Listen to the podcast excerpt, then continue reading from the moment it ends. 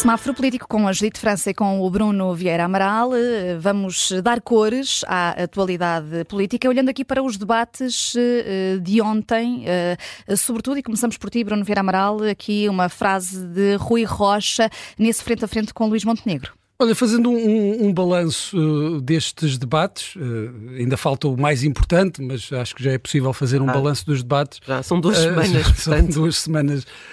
ainda que este possa desempatar as coisas, um, eu acho que faltou ao longo destas duas semanas de debates, nos diálogos, nos confrontos entre os candidatos, faltou alguma pimenta, frases fortes que ficassem no ouvido, que fossem repetidas. Eu lembro-me de uma boa frase que tem só a desvantagem de ser uma frase na negativa, que foi a de Inês Souza Real a Luís Montenegro, dizer se não serve, se não serviu para líder da oposição, como é que espera servir para, para primeiro-ministro? Mas de resto não houve assim frases muito contundentes. E ontem esta foi claramente eh, ensaiada por Rui Rocha. Uhum. E mas... foi melhor do que aquelas que Rui Rocha diz quando começa quando, cada debate. Pois é, Felizmente deixou de fazer. Deixou ali a meio, arrependeu-se da estratégia, não optando pela estratégia de João Coutinho de Figueiredo, que existiu até ao final uhum. com a frase que, eh, com que abria sempre os debates. Mas ontem Rui Rocha levava uma frase fortíssima, uh, positiva, Uh, que fez ali um, um, uma demarcação e foi uma mensagem para, eu acho que para toda a direita, para a direita, a dita democrática, e que estabeleceu um clima logo à partida e que foi a frase: a solução para o país está aqui nesta mesa. É uma frase fortíssima. Rui Rocha, uh, até agora, e eu continuo a achar que uh, dos vários candidatos é, é, daqueles que se sente menos à vontade neste, neste formato, juntamente com, com Paulo Raimundo. Mas que melhorou muito. Melhorou, Paulo Raimundo também melhorou, é, é, é a experiência, a prática, vai-se melhorando com a prática. Eu creio que Rui Rocha esteve bem na generalidade dos debates, mas faltou-lhe ali um bocadinho daquele instinto, porque ou se tem ou não se tem, depois pode-se melhorar um bocadinho. E ontem levava esta frase preparada, que é uma frase que dá uma grande confiança para o eleitorado e uh, de repente as pessoas acreditam naquilo que está a ser dito. A solução está ali, pelo menos a solução para uma mudança passa pelos dois partidos, pela coligação e pelo outro partido que estava naquela mesa.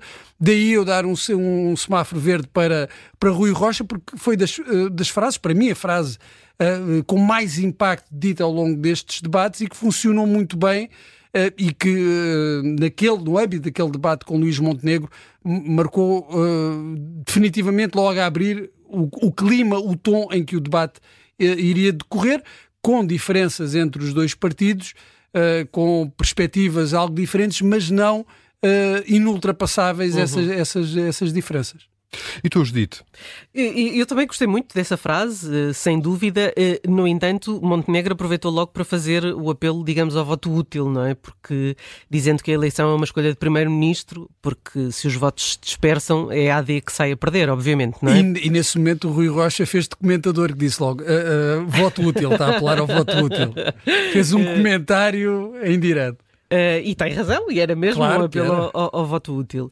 Eu ah, achei curioso que uh, sentiram a necessidade de vincar que têm diferenças, um, e nomeadamente há diferenças na redução dos impostos, também na visão que têm sobre a saúde, mas, mas também gostei do facto uh, de ter, sentirem necessidade de mostrarem que aquilo pode ser uma, uma reunião no dia 11 de março.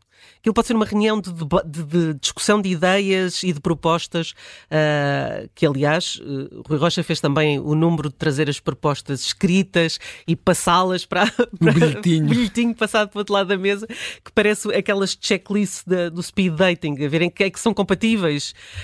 Um, eles já sabem que são compatíveis. Eles sabem que são compatíveis. Um, e, e, e, Luís Montenegro uh, fez questão de mostrar, bom, ainda bem que não que aqui nesta lista não, estão não está a Caixa Geral de Depósitos, porque nisso eu sou irredutível. Enfim, é, é, é muito curioso ver como uh, na evolução dos debates a ideia de que há dois blocos, não é? Quer dizer, há o bloco da esquerda e o bloco da direita, e depois há o Chega uh, separado. E, e eu acho que neste caso da mesma forma como Pedro Nuno Santos e Mariana Mortágua eh, tiveram um debate cordial, aqui também quiseram mostrar que há muitos pontos em comum entre os dois partidos que estão e vá no centro democrático. Um, e é evidente que fica provado Uh, e há pouco falava, falávamos disso, Bruno, que uh, a, a, iniciativa liberal precisava de ir sozinha, uh, digamos, a jogo, porque ter-se-ia diluído ali no meio da Aliança Democrática e precisava de marcar uma. precisava dizer que tem uma marca, não é? Eu tenho uma marca.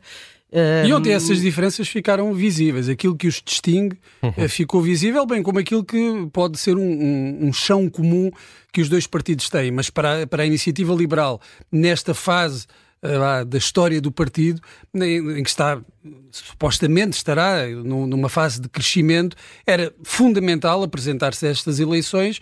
Arriscava-se uh, a desaparecer depois. Claro, disso. era completamente diluída, porque depois o que é que teríamos? Dentro da, da coligação teríamos, bem, eu vou pôr de parte o PPM, teríamos um partido uh, que está uh, em queda, em, quase moribundo, o CDS, e no mesmo plano a, a, iniciativa liberal que está numa fase diferente, numa fase ascendente.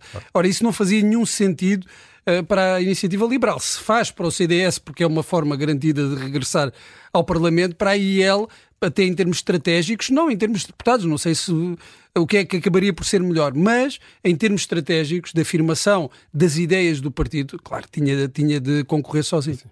Uh, e uh, olhando para estes quase 30 debates até agora, uh, qual é que elegem como o vosso preferido e aquele que gostaram menos, para não dizer outra coisa? É tão difícil escolher um preferido. Bem, o pior, o pior para mim, sem dúvida, foi o, o debate entre André Ventura e, hum. e, Rui Tavares. Sem dúvida. Acho que foi, foi, foi péssimo. André Ventura ganhou, porque normalmente ganha quando os debates são maus. Mostrou-se que ele tem tinha já anteriormente e teve noutras campanhas, mesmo para as presidenciais, estratégias diferentes, ou seja, é forte com os fracos e é fraco com os fortes, porque eu, eu acho que em, em relação às expectativas que havia eh, do desempenho de André Ventura, ele ficou um pouco abaixo das expectativas, tal como Pedro Nuno Santos também creio que havia expectativas muito elevadas. Uh, talvez no, Pedro Nuno Santos funcione melhor uh, nos comícios, uh, depois em campanha na rua, mas nos debates ficou um pouco aquém. E André Ventura também ficou aquém. Foi igual a si próprio nos debates, por exemplo, com o PCP, com o Bloco de Esquerda, mesmo aí acho que Mariana Mortágua foi, foi superior mas uh, naqueles debates em que era preciso vá, mostrar aquela pose, sentido de Estado, para mostrar que está ao nível uh, dos outros, pode aspirar ao mesmo que os outros, o debate com, com Pedro Nuno Santos e, sobretudo, no debate com Luís, Luís Montenegro, Montenegro. Uh, quer dizer, perdeu por muitos. E, e, creio que depois se vingou, por assim dizer, num debate com um partido que, pelo menos nas sondagens, está muito distante uh, do, do, do, Chega e que uh, André Ventura terá aproveitado aí para uh, reconquistar, ou seja, passar aquela, aquela mensagem de agressividade que o seu eleitorado base tanto gosta, mas foi, para mim foi o pior. Eu consigo eleger facilmente o pior, tenho mais dificuldades em, em escolher o melhor. o melhor, porque houve, houve, vários debates que foram, que foram muito bons. Que foram bons e que foram urbanos e que, onde se discutiram ideias e onde se perceberam as ideias, e essa é a grande vantagem dos debates, como é evidente, é que as pessoas uh, conheçam melhor os programas uh, de cada partido. Uh, eu acho que Pedro Nuno Santos esteve aquém das expectativas e das minhas próprias expectativas, já tivemos esta discussão aqui.